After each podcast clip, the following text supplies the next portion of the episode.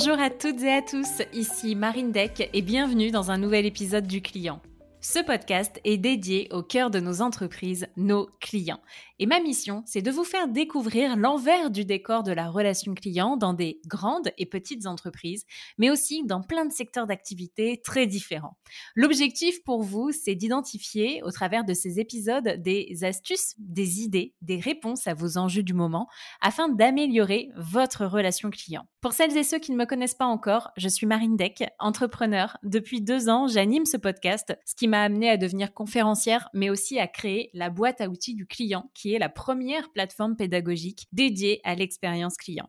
Si d'ailleurs vous avez besoin d'un coup de boost de toutes les astuces et retours d'expérience récoltés sur ce podcast ou encore de templates, je vous mets le lien dans le descriptif de l'épisode vers cette fameuse boîte à outils du client qui va pouvoir devenir votre meilleur ami sur l'année à venir.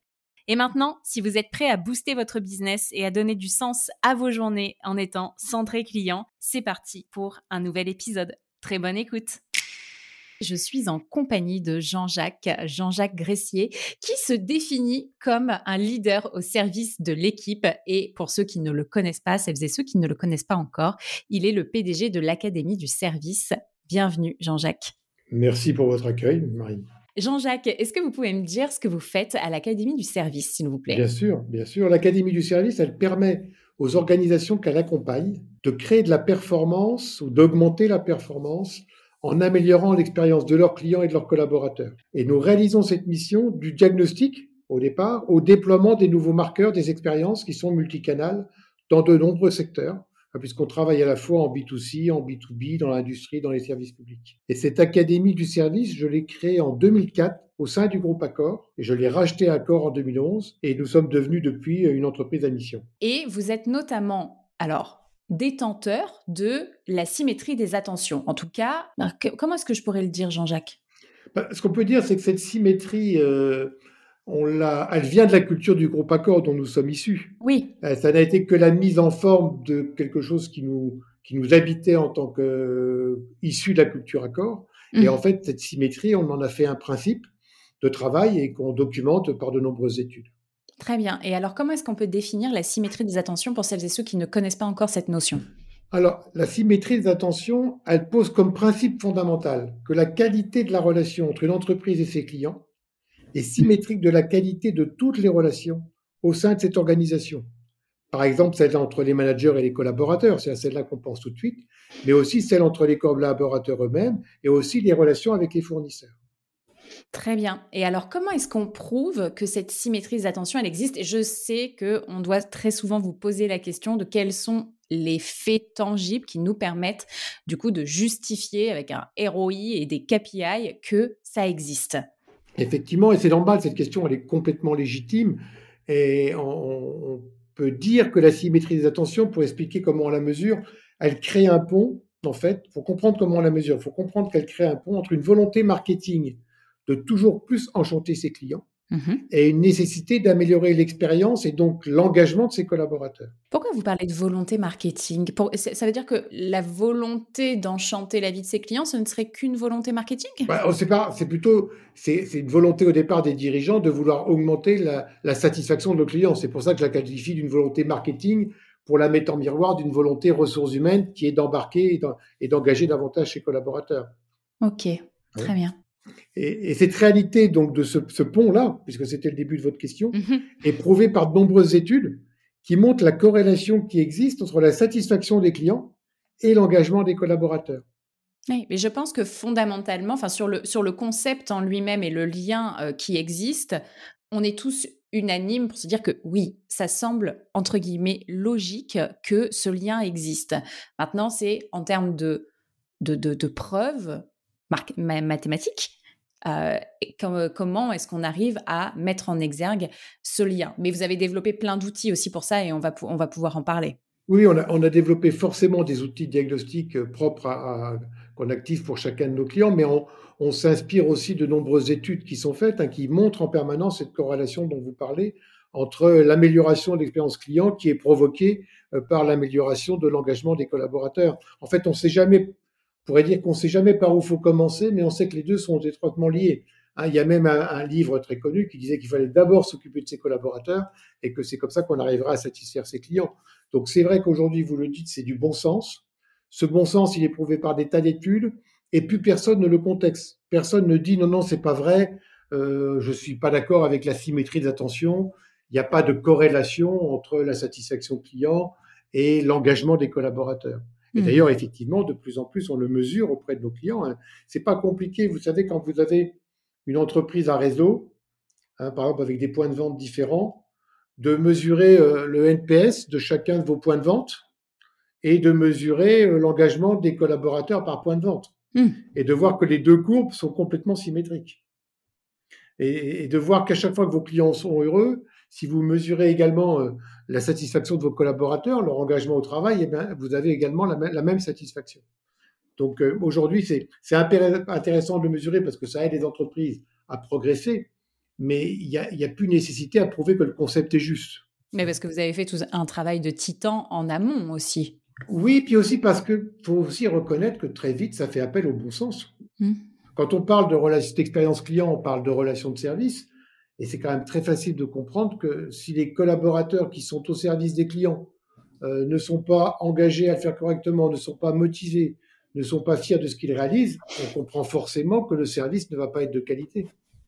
Donc c'est vrai que c'est important de le prouver par les chiffres, mais je pense qu'il y a même des, managers qui disaient non, c'est pas la peine de me prouver. Pour moi, c'est une évidence. Vous voyez euh, Donc après, les, chiffres, ça aide à avancer, mais mais c'est pas là où la symétrie des attentions aujourd'hui, elle reste difficile.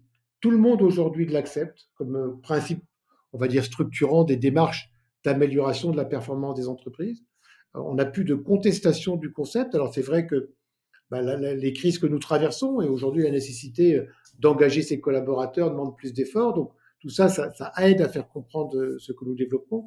Mais c'est pas parce que la symétrie d'attention elle est aujourd'hui acceptée par toutes les entreprises. il y a même beaucoup d'entreprises qui en parlent sans savoir que c'est l'Académie du service qui l'a mmh. formalisé. Et, et c'est tant mieux, puisque nous, ce qu'on veut au travers de notre mission, c'est bien promouvoir ce concept dans toutes les entreprises françaises. Mais c'est pas parce que le concept est évident qu'il est facile à mettre en œuvre.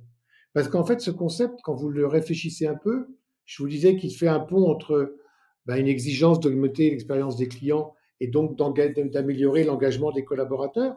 Donc de ce point de vue-là, tout le monde le comprend. Mais dès qu'on se projette un peu, on comprend qu'il y a aussi une dimension que je qualifie souvent de verticale. C'est-à-dire que la symétrie, elle appelle tout de suite le concept de l'exemplarité. Parce qu'on dit aussi qu'on reproduit que les comportements qu'on reçoit. Donc si on, si on intègre, et c'est là où la symétrie parfois est difficile, hein, on la comprend intellectuellement en se disant si je veux des clients heureux, il faut que j'ai des collaborateurs heureux. Et d'ailleurs, c'est notre le nom pratiquement de notre label, on y reviendra. Mais c'est pas parce que c'est évident et accepté que c'est facile à mettre en œuvre, parce que ça demande de développer l'exemplarité du management et que la seule façon d'accepter ce concept de l'exemplarité, puisque je ne reproduis que les comportements que je reçois.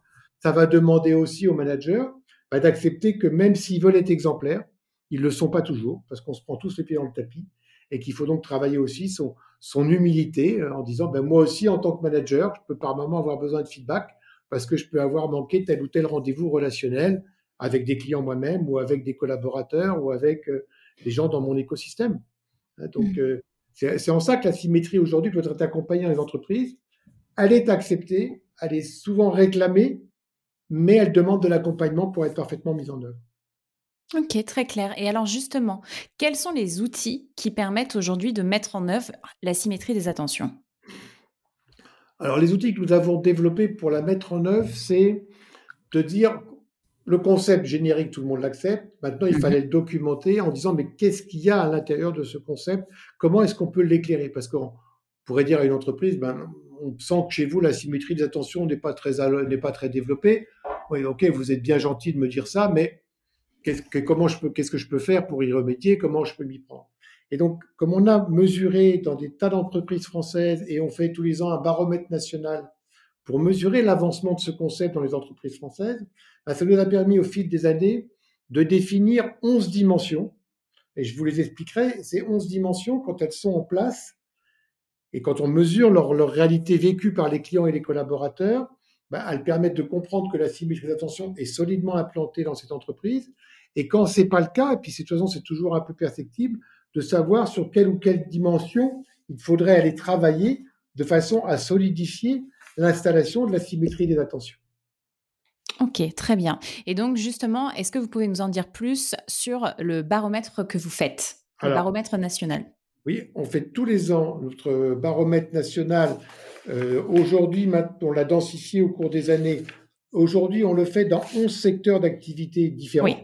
Hein, euh, je peux les citer rapidement euh, l'assurance, l'automobile, la banque, la distribution spécialisée, on fait aussi l'e-commerce, la grande distribution, le secteur de l'immobilier, qui est un, qui est un secteur qui, qui, qui se préoccupe beaucoup aujourd'hui, ce n'était pas le cas il y a quelques années, mais qui se préoccupe beaucoup de l'expérience client et de l'expérience collaborateur, la restauration, euh, la téléphonie et toutes les connexions Internet, les secteurs de l'énergie, puis du transport des personnes. Et donc, nous, tous les ans, avec des panélistes, on va analyser au travers avec des questionnaires, c'est qu'on interroge des, des personnes en tant que clients on interroge des personnes en tant que collaborateurs et on leur pose des questions en miroir pour voir comment est-ce que sont intégrés dans les entreprises où ils travaillent. Et on fait donc le tri après par secteur, les 11 dimensions euh, dont je vais vous parler ci-après. Alors, et qu'est-ce que ça montre, ce baromètre? Parce que effectivement, alors moi, je, l'ai déjà vu, euh, ce, je ne sais pas si on peut dire que c'est un, diagramme, mais où effectivement, on, met en perspective euh, la, la note du client avec la note du collaborateur. Voilà, on, va, mettre en miroir ce que ressentent les clients, ce que vivent les clients, et ce que vivent les collaborateurs au sens large, puisqu'on peut faire même des tris entre ce que vivent les collaborateurs au service des clients, ce que vivent les collaborateurs qui seraient plus en back-office, ce que vivent les, managers. Hein, oui, donc euh, c'est intéressant au niveau interne de parfois de faire des tris par population. Et, pour expliquer ce qu'on mesure en miroir, je vais prendre un exemple d'une des dimensions, si vous voulez bien. Mm-hmm. On voit bien aujourd'hui que une des dimensions, par exemple, de la symétrie, c'est la confiance. Donc, est-ce que l'entreprise qui me sert, si je suis client, est-ce que je ressens que cette entreprise me fait confiance? Ou est-ce que dans la relation qu'elle a avec moi, je sens plutôt qu'elle est en permanence dans la défiance? C'est-à-dire, quand je lui dis quelque chose, elle ne me croit pas. Si je lui dis que j'ai pas reçu mon colis, elle va mettre en doute ma parole. Donc, vous voyez, est-ce que je ressens cette confiance en tant que client? Mmh Mais également, ce qui est intéressant, c'est de sur la dimension de la confiance, de poser la question aux collaborateurs. Et aux collaborateurs, on leur pose la question deux fois. On va leur dire, d'après vous, est-ce que vos clients ressentent la confiance que vous leur faites? Mm-hmm. Comme ça, on va pouvoir comparer la dimension confiance telle qu'elle est perçue par les clients et telle qu'on pense qu'elle est perçue par eux quand on est à l'intérieur de l'entreprise. Et après, on va poser une autre question à l'équipe, c'est est-ce que vous, membres de l'équipe, vous avez l'impression que votre organisation vous fait confiance à vous, acteur du service? D'accord, ok. C'est pourquoi en interview, quand on pose des questions aux clients et les questions qu'on leur pose, c'est leur on leur demande de montrer leur taux d'accord par rapport à une affirmation. Cette entreprise me fait confiance. Elle me fait très confiance 5, elle ne me fait pas du tout confiance 0. Hmm. Et ça nous permet après rapidement d'interviewer les collaborateurs en leur posant le même type de questions, simplement à chaque fois eux dans deux dimensions, quels sentiments ils ont de ce que vivent les clients et qu'est-ce que eux ils vivent en tant que collaborateurs. Et après, quand on compare sur les 11 dimensions ben, ces réponses, ces taux d'accord avec des affirmations, on va pouvoir voir quelles sont les dimensions qui ne sont pas suffisamment installées dans l'entreprise. Et tant que ces dimensions ne sont pas solides, on sait très bien que cette culture du service, cette culture centrée sur les clients, mais aussi centrée sur l'engagement des collaborateurs, eh ben, elle n'est pas encore solide et qu'il faut justement choisir les dimensions sur lesquelles on va aller travailler pour garantir la performance de l'entreprise du point de vue de l'expérience client et du point de vue de l'expérience collaborateur. Très bien. Et sans spoiler euh, l'intégralité des résultats, en fait, ce qu'on ce qu'on observe de manière assez macro, c'est que en tant que collaborateur, nous avons tendance à surévaluer la qualité de ce que nous délivrons. En fait, on voit que les notes qui sont attribuées par les clients sont moindres que celles attribuées par les collaborateurs. Ceci est vrai dans, dans beaucoup de secteurs. Et c'est logique pour deux raisons. La, première, euh, qui est, j'allais dire, une belle raison, si je peux dire ça comme ça, c'est que comme je veux, si je suis collaborateur, la majorité des collaborateurs veulent bien faire leur travail. Ils font ce qu'on leur demande, ils essayent de bien le faire, ils préfèrent être fiers de ce qu'ils ont fait dans la journée quand ils rentrent chez eux le soir. L'humain est comme ça. Nous, on fait pari de cette intelligence-là des collaborateurs. Donc, comme je veux bien faire et comme je fais ce qu'on me demande, ben, je pense que les clients sont contents. Hmm. Donc ça, c'est la première belle raison. L'autre raison de la surestimation, c'est que les entreprises, encore trop souvent, mais c'est en train de s'améliorer, ne partagent pas assez les résultats des études qu'elles font. Vous voyez, c'est un peu les études de satisfaction des clients restent parfois la propriété des, départements études, des départements marketing, alors que c'est très important de faire du feedback aux collaborateurs et d'être capable de leur dire, ben, vous voyez, hier, vos clients n'étaient pas aussi satisfaits qu'il le faudrait. Oui, donc, ils n'ont pas la notation du service rendu, en fait. Ils ne se rendent pas compte de ce qu'ils délivrent. Si on ne leur partage pas, ou si on leur partage une fois par an, non, mesurer euh, la satisfaction de ses clients aujourd'hui, ça se fait tous les jours. Est-ce que hier, mes clients étaient contents? Si mes clients n'étaient pas contents hier, qu'est-ce qui s'est passé hier qui fait que j'ai perdu de la satisfaction client? Et il y a des secteurs qui ont des, très, qui ont des forts écarts et d'autres qui n'en ont pas. Je crois, sauf erreur de ma part, que l'assurance, par exemple, c'est flat. Alors l'assurance, c'est intéressant de voir. Ça me, ça, me paraît euh, bizarre. que... Alors, ça a été flat dans les paramètres que nous avons faits juste après la, crise Covid. Mmh, d'accord. Et pourquoi ça a été flat? C'est parce que quand vous, on a interviewé les, les, assureurs avec qui on travaille par ailleurs, beaucoup avaient dit ben là nos clients ils sont cloués chez eux, euh, ils n'ont pas de dégâts, ils ont pas, ils nous appellent pas parce qu'ils ont un sinistre automobile, ils roulent pas. Mais nous, il faut qu'on montre à nos clients qu'on est présent. Donc vous avez des entreprises dont les services étaient bloqués parce que comme on était tous confinés, on ne pouvait pas les rendre, mais qui, avaient conscience que c'était un moment important dans ce que vivaient leurs clients émotionnellement et qu'il fallait donc leur montrer à ces clients qu'on s'occupait d'eux. Et beaucoup d'assureurs, et moi je les en félicite, ont fait à ce moment-là ce qu'on appelle parfois, vous savez, des appels câlins. C'est je vous appelle pour savoir si vous allez bien. J'ai rien à vous vendre. Mais, comme vous êtes un client et que je pense à vous, j'appelle pour savoir si tout va bien. C'est mignon ça, un appel câlin. Mais l'appel câlin, c'est quelque chose de très important. Euh, les, clients qui, qui, nous sont fidèles, qui, qui, nous donnent beaucoup de renseignements euh, sur leur vie personnelle parfois, ben, ils sont contents parfois de voir qu'on s'intéresse à eux en tant qu'être humain unique au monde et que on s'intéresse pas simplement à eux quand euh, on n'a pas rendu le service ou quand on veut leur vendre un truc en plus, hmm. mais qu'on s'intéresse à eux en tant que personne. Et vous savez, le fait de vous dire ça me fait penser, une des dimensions de la symétrie, c'est la considération. Et, ces sentiments de considération, ce besoin de considération, a énormément augmenté avec les crises que nous traversons. Parce que dans cette fragilité qu'on perçoit tous, hein, ce monde est incertain, euh, on ne sait pas si on va pas avoir des coupures d'électricité, on ne sait pas si on va pas avoir la énième vague d'une épidémie quelconque, et puis si la guerre va pas s'étendre. Donc, dans ce climat incertain et anxiogène, eh ben, ça augmente chez l'individu le besoin d'être considéré, d'être reconnu dans son unicité et de voir qu'on fait attention à lui. Hmm. Euh, voilà, ça, c'est un exemple de dimension qui évolue avec euh, le monde qui change autour de nous. Est-ce que vous voulez qu'on liste les 11 dimensions du coup de la symétrie des attentions? Ah ben Peut-être que peut-être pour que nos auditeurs du coup comprennent euh, comprennent bien ce dont on parle. Oui, oui, oui. Alors on peut les on peut les lister. Alors on peut s'étendre sur quelques-unes qui peuvent paraître plus intéressantes que d'autres. Elles sont toutes intéressantes, mais je pense que détailler 11 dimensions, euh, quel que soit le cœur que, je puisse y mettre, ça, pourrait être lassant, mais on, peut les citer puis s'étendre un, un peu sur quelques-unes. Par exemple, je vais les citer, puis vous, quand vous avez envie que je les développe, vous me le dites. Je pense que c'est peut-être plus, plus sympathique de faire comme ça. Très bien.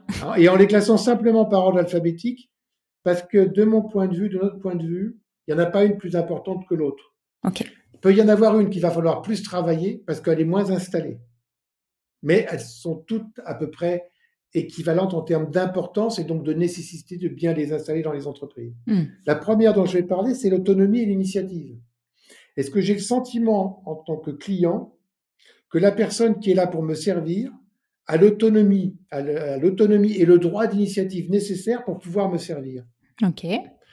Et si on la prend du côté collaborateur, est-ce que j'ai le sentiment que mes clients vont me, percevoir comme autonome et, et étant quelqu'un qui prend l'initiative? Mais est-ce que moi, dans mon entreprise, je vis en tant que collaborateur euh, le fait qu'on me donne de l'autonomie, que j'ai le droit de prendre des initiatives, qu'on me fait confiance et qu'on n'est pas sans arrêt en train de contrôler ce que je fais? Vous voyez, c'est là où on voit la symétrie entre l'autonomie et l'initiative telle que le client peut l'apercevoir, et il en a besoin d'apercevoir, telle que moi je pense que mes clients la vivent et telle que moi je la vis en tant que collaborateur. Et par exemple, une autre dimension, celle qui est dans l'ordre est juste après, la coopération. En tant que client, j'ai besoin de ressentir, puisque rarement un service est rendu par une personne. Hein, souvent, en tant que client, on voit bien qu'il y a deux, trois personnes qui ont coopéré euh, pour que je sois servi. Hein. Bah, est-ce que j'ai le sentiment, quand je suis client de cette organisation, que la coopération, que la qualité de coopération fait que tout ça va bien se passer, que ça va être fluide Ou est-ce que j'ai le sentiment que je vais devoir répéter l'histoire plusieurs fois parce que je vais changer d'interlocuteur hein? Et en tant que collaborateur, est-ce que quand je dois rendre le service, eh ben, les services d'à côté qui sont là pour m'aider à le rendre vont, vont m'entourer suffisamment pour que je sois en capacité de répondre aux clients? Donc vous voyez bien que vous la coopération, on comprend bien tout de suite dès qu'on l'énonce qu'elle a une vraie dimension par rapport aux clients. C'est une attente, elle a besoin d'être là, d'être vécue par les clients, mais elle a aussi besoin d'être vécue par les, par les, par les collaborateurs. Très clair. Hein? On a aussi une dimension, euh, pour changer de registre, la, la notion de compétence et, qui provoque le sentiment, comme j'ai le sentiment que j'ai affaire à quelqu'un de compétent, je vais bien être soutenu. Hein, les choses vont bien se passer parce que j'ai en face de moi quelqu'un qui est compétent. On voit bien qu'un client, il a besoin de ressentir cette dimension de, de l'expertise de la hmm. personne qui est là pour le servir. Mais moi, en tant que collaborateur, est-ce que j'ai le sentiment que l'entreprise fait ce qu'il faut pour que j'ai cette aisance que provoque ma compétence, mon expertise métier et également mon expertise dans les compétences comportementales, hein, parce que je sais aussi que j'ai besoin de ces compétences-là aujourd'hui. Par exemple, une autre dimension, le comportement et le savoir-vivre. Ouais. Est-ce que quand vous êtes client, je pense que vous êtes sensible, tous les clients sont sensibles au fait qu'on soit poli, déférent, euh, pour prendre que, deux exemples de ce que peut être le, savoir-vivre. Pour aussi dire le savoir-vivre existe aussi dans la façon de se présenter, d'être habillé. De, voilà, le savoir-vivre, j'ai besoin de gens qui me servent, qui font preuve de savoir-vivre. Mais moi, dans mes rapports à l'intérieur de l'entreprise, est-ce qu'on me parle aussi, euh, est-ce, qu'on, est-ce que ces règles de savoir-vivre sont respectées dans les rapports internes? Comment, comment je vis ça dans mes rapports avec mes collègues? Vous voyez? On voit bien tout de suite que la dimension, elle, existe des deux côtés.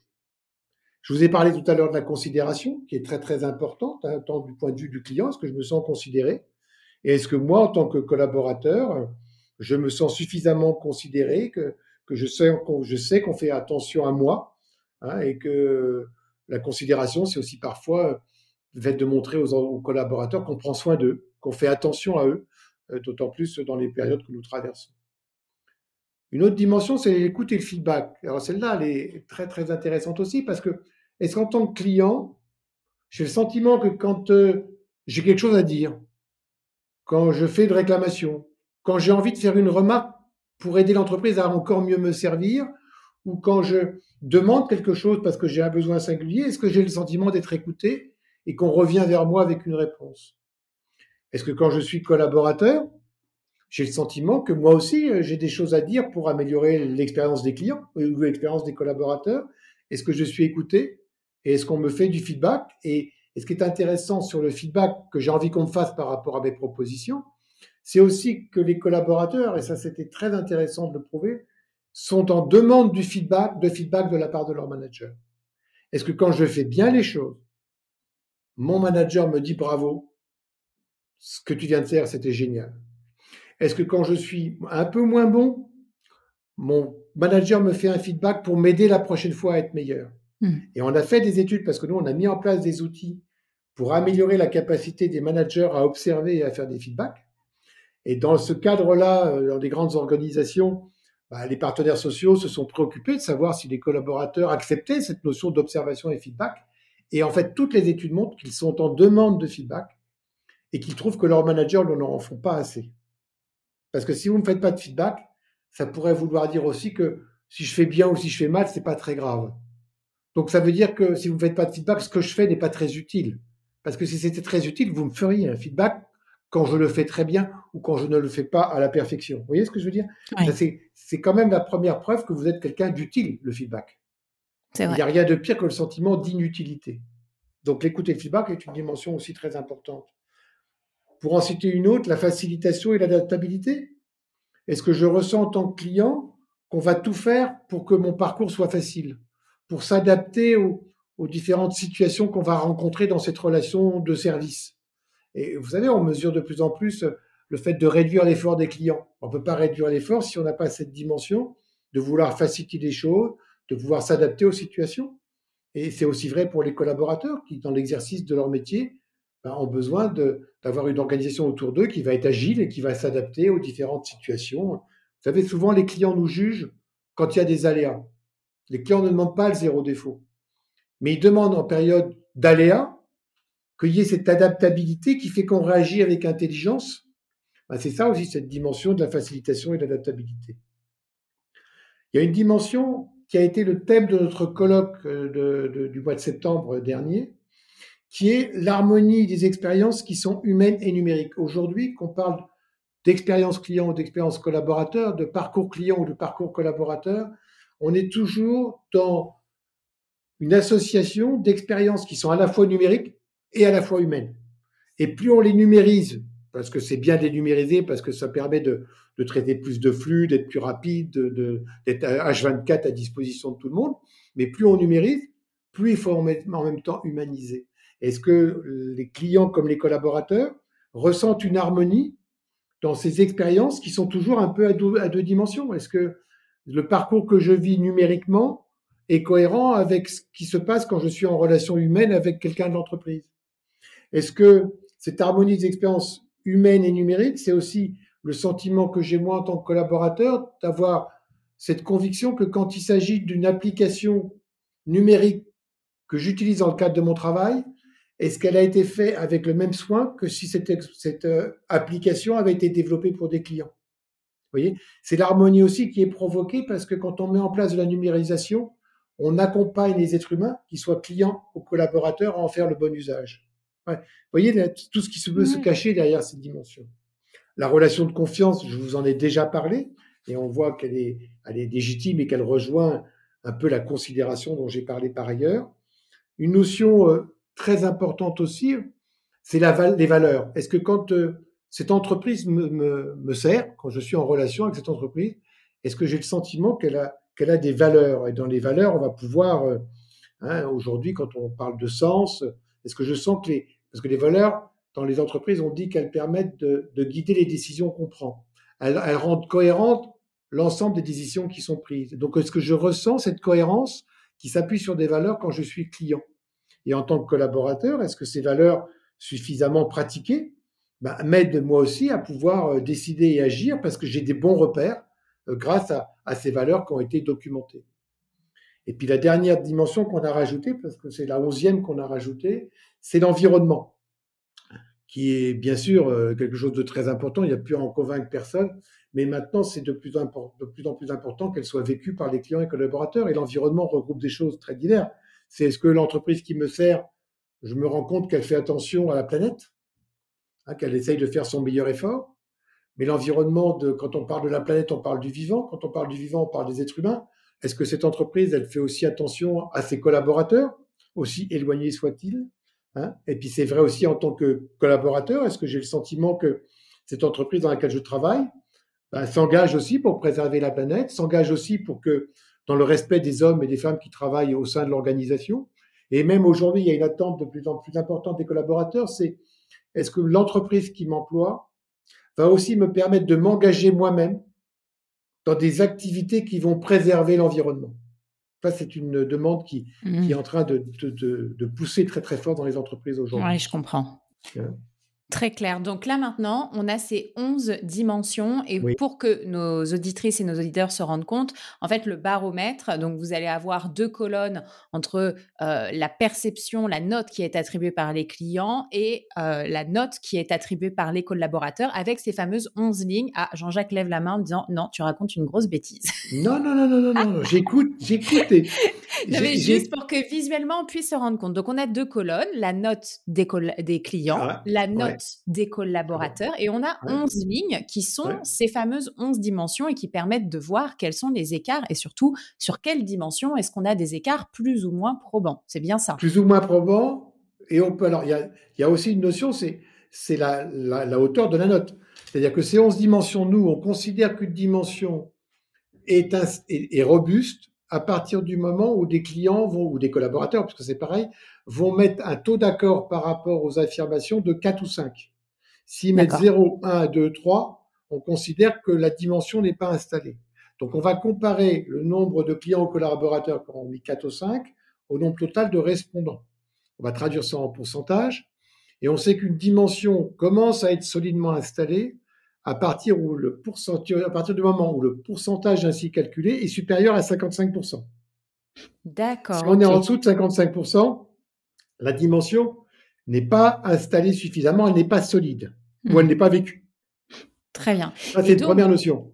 Après, hmm. effectivement, vous aviez raison. Si ah, le score collaborateur est très élevé et que le score client est très faible, là, on a une asymétrie qui est également une alerte. Mais on a d'abord les dimensions qui seraient faibles du point de vue des clients et faibles du point de vue des collaborateurs. Et puis après, on a les asymétries dont vous parliez. Mmh. Et donc, ce baromètre, euh, ce baromètre national, on peut le retrouver directement sur votre site internet, sauf erreur de ma part, en téléchargement. Euh, mais vous le faites aussi, évidemment, à destination des entreprises. Donc là, de façon euh, vraiment personnalisée. Tout à fait, puisqu'en fait, nos clients nous ont dit, mais c'est bien votre concept de la symétrie, on commence à comprendre ce qu'il y a dedans. votre baromètre national de notre secteur, en plus, nous aide à, mmh. à comprendre les dimensions où sans doute on devrait agir, faire un effort, parce qu'en fait, aucune entreprise ne peut s'attaquer aux 11 dimensions en même temps. Il faut toujours choisir ses combats. Et très naturellement, ils nous ont dit, mais vous ne pourriez pas nous faire notre baromètre à nous? Hmm. On leur dit, si, on peut vous le faire. C'est-à-dire qu'au lieu d'interroger des panels de clients et de collaborateurs, ben, on va prendre vos fichiers clients, on va prendre vos fichiers collaborateurs et on va leur faire passer le questionnaire. Et donc ça, ça, ça se développe de plus en plus parce que beaucoup de nos clients ont besoin de dire, ben, il faut qu'on choisisse nos combats. On veut améliorer l'expérience client on veut améliorer l'expérience collaborateur, mais euh, on ne peut pas tout faire. Il faut qu'on choisisse, au travers des dimensions que vous avez citées, celles sur lesquelles on va faire un effort. Et donc, on fait ces, diagnostics euh, auprès de nos clients et on les aide après à choisir les dimensions sur lesquelles ils vont faire porter leur effort pendant deux ans, par exemple. Puis on me remesurera au bout d'un an que cette dimension, elle commence à être solidement installée, qu'on a pu les asymétries dont je vous parlais et qu'on est supérieur à 55% de taux de, vécu. Euh, mais il y, a des, des, entreprises qui, sur ces dimensions, atteignent des scores de 90%. 55%, c'est vraiment le score minimum, j'ai envie de dire. Hein. D'accord, ok. Et l'apprentissage majeur de ces entreprises qui font appel à vous, du coup, pour euh, le baromètre personnalisé, si je puis dire? Vous voulez dire le, ce qu'ils auraient le plus en plus, l'apprentissage majeur en termes de souvent, qu'est-ce qu'ils ont, qu'est-ce qu'elles auraient à travailler? Ouais la surprise en fait, ce à quoi ils s'attendaient pas. Et... Parce que j'imagine que, en fait, c'est un vivier d'informations extrêmement précieux, avec plein de variantes et, paramètres. Et pour autant, je me dis que ça doit être, ça doit être difficile à digérer quand on reçoit euh, son, son, baromètre et qu'on met bah, cette fois-ci en exergue euh, les performances de son entreprise de façon personnalisée. Oui, ça, peut être. Alors, souvent, on peut nous dire, oui, en tant qu'académie du service, vous, vous appuyez là, votre constat, le diagnostic que vous faites, il nous montre nos faiblesses. alors, il montre aussi parfois des points de, force très forts, hein, parce qu'on a des mmh. clients qui nous font faire ce baromètre, qui sur des dimensions, je vous disais, atteignent des scores de 90% de taux d'accord, donc ce qui, est, ce qui est remarquable.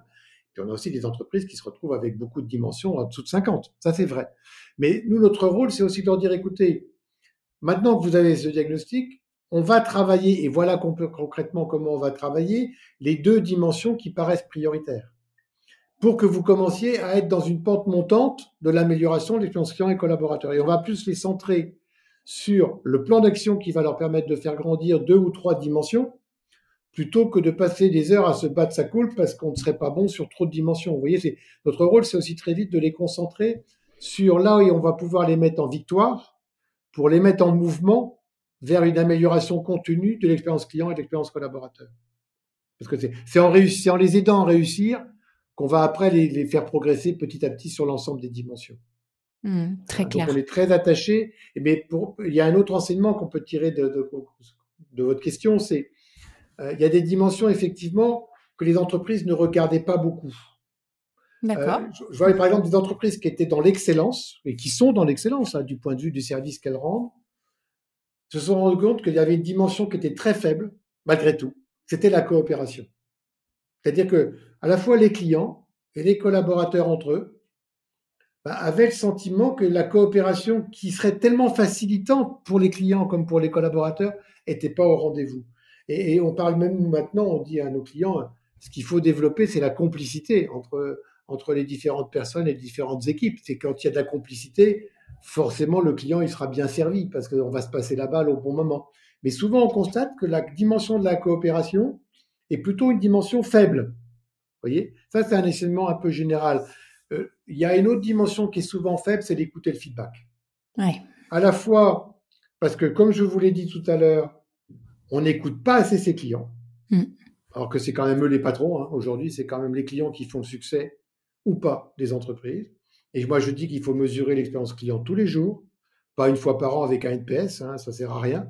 Euh, il faut savoir si mes clients hier étaient contents. Et nous, on développe de plus en plus de systèmes pour que les clients s'expriment sans qu'on leur envoie des questionnaires, mais qu'ils s'expriment tous les jours.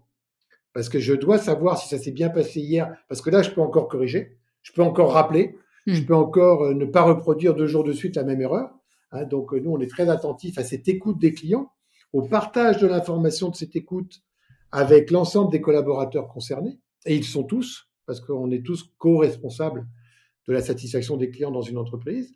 Et puis c'est également important d'être dans ce que je vous disais aussi, cette écoute et ce feedback qu'on fait aux collaborateurs.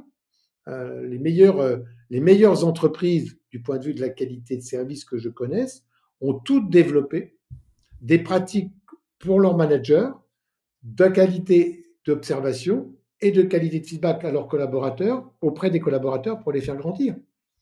Souvent, c'est un long travail parce que c'est pas forcément euh, installé naturellement dans les, j'allais dire, dans les pratiques de management de base, mais c'est indispensable à la satisfaction des clients, à la satisfaction des collaborateurs. Et donc, comme c'est encore un peu une dimension, j'allais dire, un peu nouvelle, elle est très souvent un peu faible. D'accord. Donc, comme je vous le disais, quand vous faites des enquêtes, même dans le cadre de, on va dire, du bilan social de l'entreprise, mmh eh ben, les collaborateurs disent j'aimerais bien que mon manager me dise plus souvent si ça va ou si ça va pas. D'accord. Hein, euh, voilà. Très clair. Euh, donc là, du coup, on a euh, les deux premiers outils qui permettent de mettre en œuvre la symétrie des attentions. Donc le baromètre national, ensuite mmh. le baromètre à destination des entreprises. Mmh. Et vous avez créé le label Équipe heureuse, client heureux. Est-ce que vous pouvez en dire plus? Oui, oui, avec grand plaisir. Parce qu'on a créé ce label en se disant, à l'académie, on a quand même la chance de rencontrer, de travailler pour des champions, pour des gens qui font ce travail depuis longtemps qu'ils l'ont fait euh, aussi avec euh, leur conviction humaine, hein, du respect de l'homme client comme de l'homme collaborateur. Et comme c'est aussi des dimensions qui nous animent à l'Académie du service, hein, puisqu'on est une entreprise à mission qui veut développer dans les entreprises françaises la symétrie des attentions pour que les femmes et les hommes qui travaillent puissent mieux se réaliser en tant que personnes. Donc on a un peu, c'est quand même cette mission pour nous est très importante. On s'est dit, il faut qu'on les encourage, il faut qu'on les récompense, il faut qu'on les mette en valeur. Et donc, on a réfléchi à ce label qu'on a osé appeler Équipe heureuse, client heureux. Et en l'appelant comme ça, on a mis la barre très haute, hein, parce que pour pouvoir afficher sur ma vitrine que mes équipes sont heureuses et que mes clients sont heureux, faut, la notion de bonheur, c'est quand même quelque chose de très très fort. Mais on n'a pas voulu édulcorer le vocabulaire, ce qui fait qu'on a mis la barre très très haut, c'est-à-dire qu'on a beaucoup de clients qui font le baromètre. Mmh. Certes, un grand nombre, ça leur sert de diagnostic, mais n'ont pas le label. Oui. Par contre, quand ils se mettent au travail, eh ben, très rapidement, ils se rendent compte qu'après quelques temps d'effort, ce baromètre n'est pas si loin que ça. Mm-hmm. Et puis, on a des entreprises, comme je vous disais, qui atteignent des scores très importants. Alors, pour avoir le label, il faut quoi? Qu'est-ce qu'il faut avoir comme note? Je vous disais tout à l'heure, quand une, une dimension est installée, il faut qu'elle soit au-dessus de 55%. Oui. Ben, on, va prendre la, on va prendre les 11 dimensions côté client, on va faire la moyenne, il faut que la moyenne soit supérieure à 55. On va faire les 11 dimensions côté collaborateur, il faut que ça soit supérieur à 55, et on va faire la même chose pour les dirigeants. Donc il faut que aucune des dimensions client, collaborateur, dirigeant ne soit inférieure à 55, et il faut que la somme, si on refait une moyenne, soit supérieure à 70. Donc on a mis la barre très haute. Oui, effectivement. Hein, on dit on peut considérer qu'à partir de 55, la dimension est installée on peut mémoriser qu'il faut être à 70 pour avoir le droit au label. Oui, quand même, effectivement. Hein, mais ce qu'on a constaté, c'est que euh, les entreprises qui ont fait le label, enfin certains l'ont fait, mais ont voulu garder ça comme source de motivation intérieure, mhm. parce qu'elles n'ont pas osé, et ça peut se comprendre, mettre sur leur vitrine euh, équipe heureuse, en se disant si demain j'ai un manager qui se comporte pas bien, hmm. ça va être peut-être compliqué à gérer. mais ils en ont fait des outils de motivation interne. Mais nous, on sait bien, parce qu'on le pratique maintenant quand même depuis trois ans, que comme par hasard, ceux qu'on avait repérés un peu de par euh, le fait qu'on se connaît, qu'on connaît leurs pratiques, qu'on les voit souvent, on pensait qu'ils étaient bons, bah, le baromètre a montré que 70, c'était pas vraiment un problème. Ok. Hein, Coffee 10, qu'on connaissait quand ils ont passé le label, euh, et puis il y a d'autres entreprises, une autre entreprise, par exemple plus modeste, que j'avais rencontrée dans le cadre d'un bouquin, dont j'avais vu l'excellence en termes de, management et de, parcours client, bah, ils, ont, ils ont approché des 90. Quoi. ah oui. oui, oui. Non, donc c'est la barre est haute, mais alors ce qui est intéressant, puisqu'on fait ça quand même depuis longtemps, nous on constate que les leaders, ils ont deux caractéristiques, les leaders de l'expérience client et collaborateur. Parce qu'aujourd'hui, c'est vraiment l'expérience client et collaborateur dont on est leader. On ne peut pas être leader que de l'une et pas de l'autre. On constate, nous, que les leaders, les marques préférées, comme par hasard, ça fait longtemps qu'elles ont démarré ce type de démarche. Donc, c'est un travail de fond et elles continuent à courir plus que les autres. C'est-à-dire que c'est comme si le champion du monde s'entraînerait plus que, les, que ceux qui voudraient le rattraper. Vous voyez ce que je veux dire? Hmm. ah, J'ai commencé avant les autres et je fais plus d'exercices que les autres. Et ça, c'est vraiment une caractéristique. Donc, nous, on aide nos clients à se mettre dans cet entraînement et cette amélioration continue. Et, cette, et je vous le disais, on mesure l'expérience client tous les jours, on mesure l'expérience collaborateur tous les jours, parce que, bah oui, si j'arrête de m'entraîner, si j'arrête de, vérifier que tout se passe bien, et ben là, ma note, elle va retomber. Quoi. Et ça, c'est normal. L'expérience client, elle se gagne à chaque rencontre. Vous voyez? Quand on comprend que ça se gagne à chaque rencontre, ben on se dit qu'il faut la mesurer à chaque fois. Tout simplement. Très clair. Et Jean-Jacques, le dernier outil que vous avez mis en place, c'est mmh l'index ESG. Vous pouvez me rappeler euh, bah, c'est l'acronyme de ESG alors, E, le E pour environnement, S pour sociétal, S, G pour gouvernance. D'accord, ok. Hein Très bien. Et alors, qu'est-ce que c'est cet index? Alors, comme vous l'avez compris, comme on est un peu des, très, très motivés par la mise en place de ces bonnes pratiques, vous avez compris aussi que quand on mesure chez nos clients le degré de maturité sur les 11 dimensions, mmh. en ayant accompagné beaucoup d'entreprises dans ces plans de progrès, on a fini par accumuler une banque qu'on a appelée la banque des pratiques d'excellence. On a à peu près 160 pratiques d'excellence sur les 11 dimensions. Vous voyez ce que je veux dire? Réparties sur les 11 dimensions.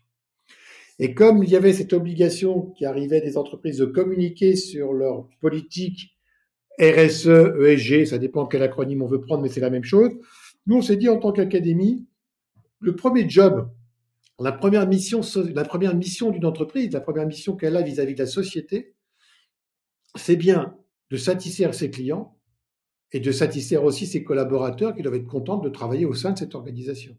Si déjà je satisfais mes clients et que j'ai des collaborateurs qui ont le sourire, j'ai fait quand même une grande part de mon job du point de vue de la dimension S, qui est est-ce que j'accomplis ma mission sociétale? Hmm. Donc ça, c'est notre raisonnement. Et effectivement, les entreprises nous disent, vous avez raison, euh, c'est quand même ça notre raison d'être. D'ailleurs, quand on prend la raison sociale d'une entreprise, ben, qu'on la lit, c'est souvent quand même, elle explique ce qu'elle veut faire pour ses clients. et, comme, et ses clients, c'est donc la société. Et donc, on, a fait une chose, c'est-à-dire quand on fait notre baromètre, vous avez compris que on interroge les clients et les collaborateurs en leur demandant leur acceptation et le niveau d'acceptation d'affirmation. Une fois qu'ils ont fait ça, on va envoyer à l'équipe dirigeante un questionnaire, mais de nature très différente. On va leur dire, par exemple, envoyez-moi des preuves et une explication de ce que vous faites pour améliorer l'écoute et le feedback de vos clients comme de vos collaborateurs. Envoyez-moi des preuves de ce que vous faites pour montrer à vos clients et à vos collaborateurs que vous leur faites confiance. Envoyez-nous ces preuves alors, ce que nous disent les clients qui font l'exercice, c'est ils nous disent, euh, avec vos, vos, questions sur les 11 dimensions, vous nous, avez fait vous nous avez fait faire une sacrée revue des projets. Mais dans le fond, c'était bien. Ça fait longtemps qu'on ne l'avait pas fait. Et donc, ils nous envoient des preuves qu'on étudie euh, en, équipe d'experts à l'académie. Mmh. Et puis, on, on rappelle l'entreprise, on dit, côté, va venir vous voir, parce qu'il y a deux, trois preuves que vous nous avez envoyées, on ne comprend pas bien. Donc, on va repasser une journée avec le comité de direction et on leur demande d'expliquer telle ou telle preuve ou de détailler un peu tel ou tel plan d'action. Et au bout d'une journée, on commence à avoir une très bonne connaissance quand même des pratiques des entreprises réelles et concrètes dans les 11 dimensions. On rentre à la maison avec tout ça, on réanalyse tout ça et on les compare avec les 160 pratiques d'excellence. et par un système de notation par dimension hein, et par valeur qu'on a donnée aux pratiques d'excellence, on sait publier une note par dimension et par agrégation une note globale sur l'index. Et en fait, cet index, il permet surtout aux entreprises, au-delà d'être des outils de leur communication ESG, il leur permet d'être très accompagnés dans le fait de dire, ben, voyez, euh, la dimension euh, écoute et feedback a des faibles chez vous, et on vous le prouve, et on vous a même mis une note spécifique après avoir contrôlé ce que vous faites, et l'action que vous pourriez faire pour commencer à améliorer, c'est celle-là. Puisqu'en fait, ça repose sur 160 pratiques d'excellence. Donc ça permet très vite à l'équipe dirigeante de se dire, bon, ben, ok, on a compris, sur les côtés de feedback, la première action qu'on va mettre en œuvre, c'est celle-ci. Vous voyez?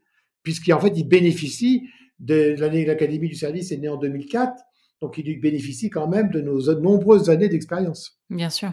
Hein, voilà. Voilà ce que c'est que cet index euh, qui, nous permet d'être très précis dans les conseils qu'on peut donner à nos clients. Ouais, ça fait quand même quatre outils qui euh, sont extrêmement précieux pour les entreprises. Mmh. Euh, et puis, enfin, au-delà du fait d'avoir un petit logo ou d'avoir, j'en sais rien, j'ai envie de dire, de booster l'ego, il y a un vrai accompagnement derrière et une méthodologie très long-termiste, je trouve, enfin une méthodologie, on va dire, opérationnelle lorsque vous commencez l'accompagnement, mais aussi, bah, du coup, sur le long terme, sur et, et so what, après, comment est-ce qu'on peut s'améliorer, qu'est-ce qu'on va travailler. Très intéressant. Merci beaucoup, Jean-Jacques, d'avoir partagé ces quatre outils avec, avec moi. C'est un vrai plaisir. Et avec nous, de manière mmh. générale. Mmh. je vous propose qu'on termine cet épisode par nos trois questions phares mmh qui sont quelle est votre meilleure expérience client, Jean-Jacques? Quelle est ma meilleure expérience client? En tant que client? Oui. Elle va sans doute se, trouve, se situer au moment où il y avait justement un aléa, dans la façon dont a réagi l'entreprise face à l'imprévu, face à la situation exceptionnelle. Je pense que c'est là qu'on vit généralement ses meilleures expériences en tant que client, je fais un effort de mémoire tout de suite pour euh, en reciter une en étant complètement sincère. C'est euh, une livraison de voiture. Vous voyez que mmh. l'automobile aujourd'hui vit quand même une difficulté pour accomplir le service qu'elle doit rendre. Mmh euh, donc, donner une date de livraison, c'est compliqué. Par contre, les clients, on leur en donne une. Ils s'organisent pour ne plus avoir la voiture en scène à telle date pour avoir la nouvelle à telle date. Hmm. Et moi, il m'est arrivé cette expérience et je, je, devais avoir ma nouvelle voiture euh, pour partir en vacances. Quand le concessionnaire m'a appelé en me disant bah, écoutez, euh, l'usine vient de me prévenir, euh, j'aurai pas la voiture. Et il m'a dit par contre, c'est de ma responsabilité que vous ayez une voiture pour partir en vacances. Hmm. Je vais trouver la solution. Soit je vais rappeler mon confrère et concurrent qui vous avait loué la voiture avant et on va la reprendre chez lui et vous allez la garder un mois de plus. Vous voyez? Il était même mm. prêt à faire allégeance avec son concurrent, mais pour que j'ai le service. Et, je, et voyez, c'est ça, c'est très fort de dire qu'en fait, nos clients, et ça les études le montrent, hein, la meilleure expérience, c'est quand ça va pas bien. Quand il se passe un truc inattendu, où là je me rends compte que ah oui, j'ai eu affaire à des gens qui ont du métier, qui ont de la relation, qui font attention, et ils ont su réagir à l'imprévu. Et, c'est dans les aléas qu'on fidélise ses clients. Tout à fait. Quand tout va bien, c'est juste normal, c'est la dette. Ils ont payé pour ça. Clairement. Et quelle est votre pire expérience client, Jean-Jacques? Ma pire expérience client, c'est un, jour où, euh, pour la naissance euh, d'un enfant, ma femme rêvait d'une montre, d'une belle marque. Mmh Et d'aller lui acheter une montre de cette marque, c'était quand même euh, faire un petit trou dans la tirelire. Hein, c'était pas, c'était loin d'être anodin. et je suis allé dans une bijouterie dont la marque est célèbre. Et je suis ressorti de la bijouterie en me disant j'aurais été acheter, acheter un paquet de Marlboro parce qu'à l'époque je fumais. Ben, j'aurais vécu la même expérience. On m'aurait vendu un paquet à 10 balles, il serait rien passé.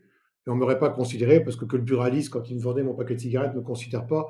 Je pouvais trouver ça normal, même si ce n'était pas le cas, parce que comme c'était un bon commerçant de proximité, il m'avait repéré mais j'avais vraiment l'impression d'avoir eu une non-expérience, de ne pas avoir été considéré. Et, en fait, cette montre, je ne l'aime pas. Du coup, je l'aime pas. J'en ai racheté une autre. Parce que cet objet est porteur de mauvais souvenirs. Hmm. Parce que je ne sais pas quelle est votre relation, c'est important, parce que l'expérience client, on dit toujours que c'est la mémoire émotionnelle qu'on garde de l'expérience qu'on a eue. Il n'y a rien de plus émotionnel pour moi que d'offrir un, bijou à la femme qu'on aime. Eh bien que cette expérience-là ne soit pas un moment merveilleux de partage avec le bijoutier, ne soit pas un moment où l'émotion est permise, pour moi, c'est la pire des expériences qui existent. Vous voyez ce que je veux dire? C'est de ne pas être au rendez-vous de la dimension émotionnelle de l'achat du client, quel que soit le prix de la montre. Vous voyez ce que je veux dire? Et c'est vraiment un souvenir qui est resté très présent dans ma mémoire émotionnelle parce que ça a été une grande déception. Oui, je comprends. Pour finir, Jean-Jacques, mmh qui aimeriez-vous entendre parler d'expérience client sur ce podcast? Une entreprise euh, que je trouverais euh, qui peut en parler très bien? Bon, oui, oui, oui. Il y a un, dirigeant pour lequel j'ai de l'admiration. J'ai eu la chance dans mon parcours d'hôtelier d'abord et de consultant ensuite de rencontrer euh, des, grands patrons d'entreprise qui, qui, avaient cette, euh, ce concept, sans le formuler comme ça, mais de la symétrie d'attention au, cœur, euh, au cœur de leur cœur. Euh, je pourrais citer Jean-Paul Bailly quand il dirigeait la Poste, ou Guillaume Pépi quand on a eu la chance de travailler avec lui pour monter l'université du service de la SNCF, ou tout ça. Mais plus présent encore aujourd'hui aux commandes, Pierre Aoun, le patron de Nocibé. Ah. Parce que Pierre, quand il parle, il a deux caractéristiques pour moi, et, c'est rare de les trouver à ce niveau-là aussi fortement. Il connaît très bien tous ses magasins, il connaît très bien toutes ses vendeuses, pourtant il a quand même beaucoup, beaucoup de points de vente, hmm. mais il connaît parfaitement ses équipes, il connaît parfaitement l'expérience de ses clients, puisqu'il a plutôt une clientèle féminine, et il a fait quelque chose qui est très cher à mon cœur, c'est qu'il a depuis très longtemps beaucoup valorisé son personnel. C'est-à-dire que quand euh, dans les bijouteries, dans les, les bijouteries, pardon, ça c'est l'expérience d'avant, dans les parfumeries, euh, les personnes qui travaillent, si on est un peu caricatural, mais je, le dis parce que ça permet d'expliquer ma, ma, pensée, vous avez soit des personnes qu'on fait, euh, qui font de la vente, et en vend, et malheureusement en France, ben, on fait de la vente quand on n'a pas fait forcément le meilleur parcours scolaire. Hein, c'est un peu dommage, mais souvent les lycées professionnels, c'est des lycées où on va conduire les, enfants qui sont plutôt en échec, donc c'est pas forcément la carrière la plus valorisante.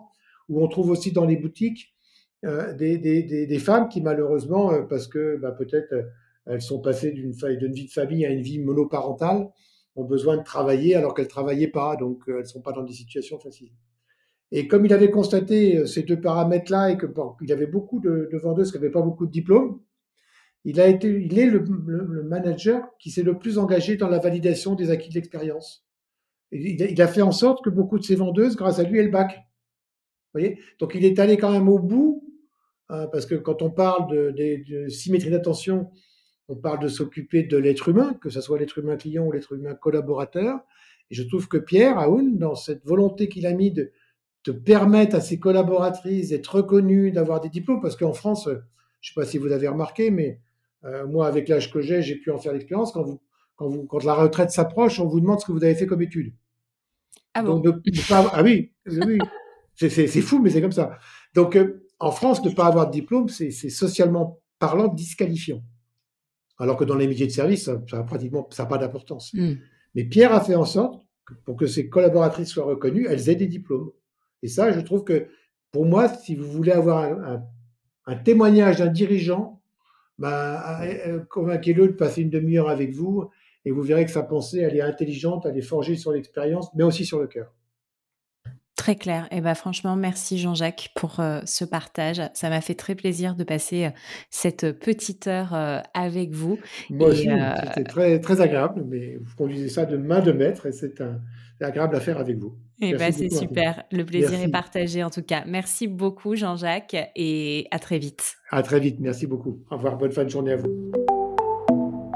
Et voilà les amis, merci d'avoir écouté l'épisode. Si il vous a plu et que vous avez quelques secondes, je vous propose de partager ce que vous avez retenu de l'épisode sur vos réseaux sociaux, mais vous avez aussi la possibilité de nous noter 5 étoiles sur Apple Podcast. Le fait de mettre ces 5 étoiles et un commentaire, ça va booster l'algorithme. Et pour finir, je vous rappelle que si la boîte à outils du client existe, c'est parce que c'est le produit dérivé du podcast et c'est ce qui nous sert à financer la création du podcast puisque vous l'avez probablement vu, le podcast n'est plus sponsorisé. Donc c'est la source de financement principale et c'est aussi bien évidemment un formidable outil à utiliser au quotidien. Je vous souhaite une très belle journée et je vous dis à très vite pour un nouvel épisode.